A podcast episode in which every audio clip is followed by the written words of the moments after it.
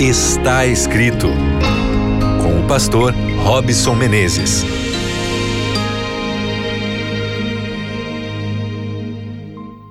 Olá, seja muito bem-vindo, você que está aqui conectado no seu programa Está Escrito pela Rádio Novo Tempo, pelo Spotify, pelo Deezer, pela rádio na web no novotempo.com.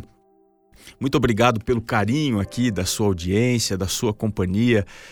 Agora é o momento de você pegar aí a sua palavra, a Bíblia, a palavra de Deus e receber aqui uma orientação para que você tenha condição de desenvolver aqui melhores emoções, que você tenha de dentro para fora uma transformação promovida pela palavra do Senhor. Que gostoso isso, né?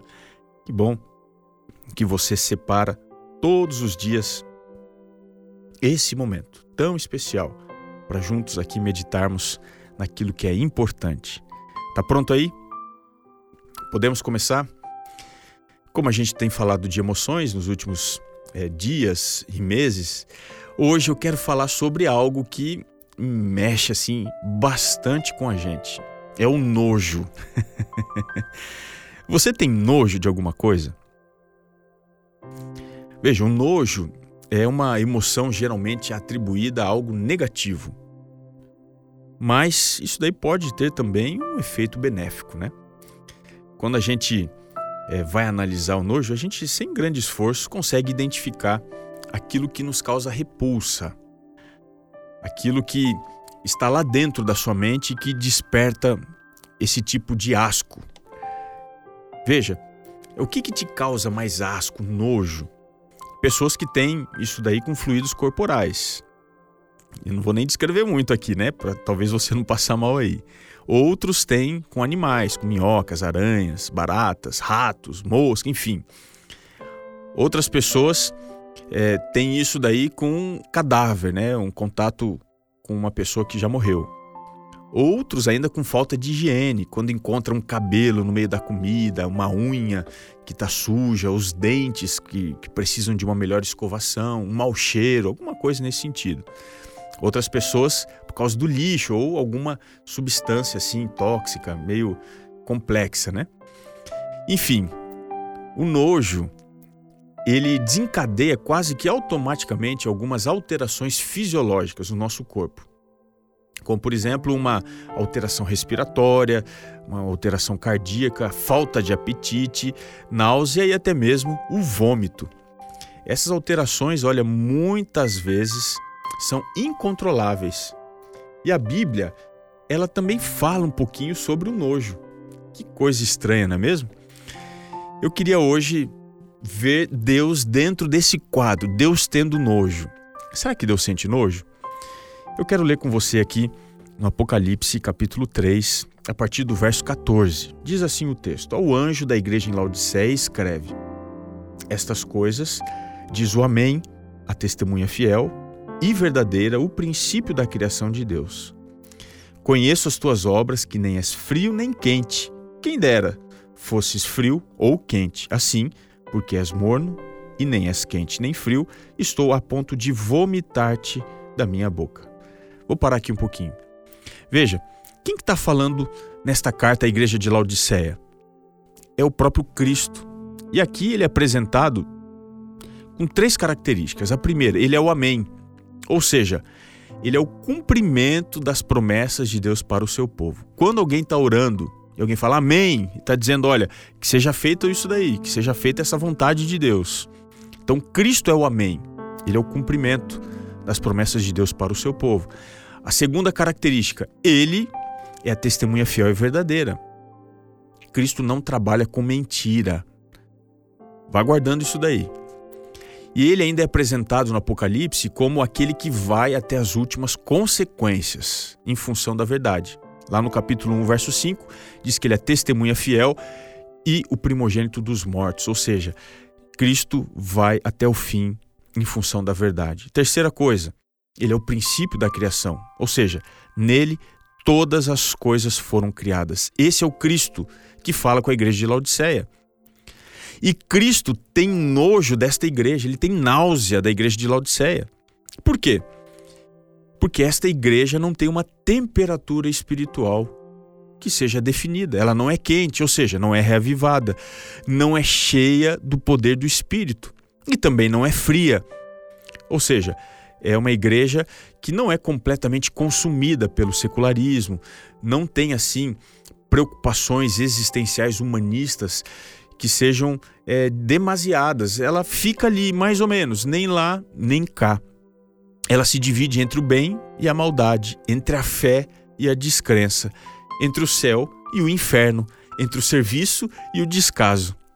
Veja, Deus tem nojo de pessoas assim, que abraçam tudo e não carregam nada. Ele diz: ou você é quente ou você é frio. Eu prefiro isso.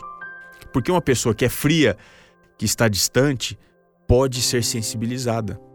Uma pessoa morna, muitas vezes, está longe de uma ação como essa que Deus espera realizar. Deus tem nojo de alguém que não tem sabor, que não tem tempero, que não tem temperatura. Quais são os problemas escondidos desta igreja? Eu deixo ler aqui para você o verso 17 do capítulo 3 de Apocalipse. Diz assim: Pois dizes: Estou rico e abastado e não preciso de coisa alguma, e nem sabes que tu és infeliz, sim, miserável, pobre, cego e nu. Vamos analisar aqui os problemas desta igreja. Esta igreja é uma igreja independente, não precisa de coisa alguma. Esta igreja, ela é abastada, ou seja, tem recursos sobrando. Independência ou alguém que tenha condição sobrando, uma pessoa abastada, também pode despertar isso em Deus diante do seu descaso. O problema não é o seu recurso. Qual é outro problema dessa igreja? É uma igreja infeliz. Ela não sabe que é infeliz e muito menos não sabe a razão do porquê é infeliz.